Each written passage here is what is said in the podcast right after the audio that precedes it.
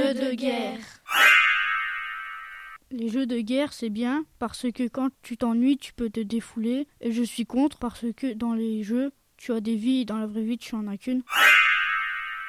Bah moi je suis pour parce que bah moi je joue aux jeux de guerre. Si tu es seul à la maison, que tu n'as rien à faire, bah ça ça t'occupe et ça te permet de te défouler sur un faux personnage. Mais je joue pas tout le temps parce que si tu joues de trop, tu peux devenir violent.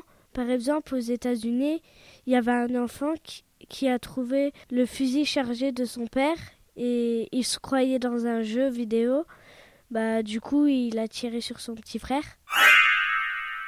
Les jeux de guerre, ça peut nous influencer à penser que nous avons plus d'une vie et de se suicider et penser qu'on va ressusciter. Et ces jeux, normalement, ils sont déconseillés au moins de 18 ans.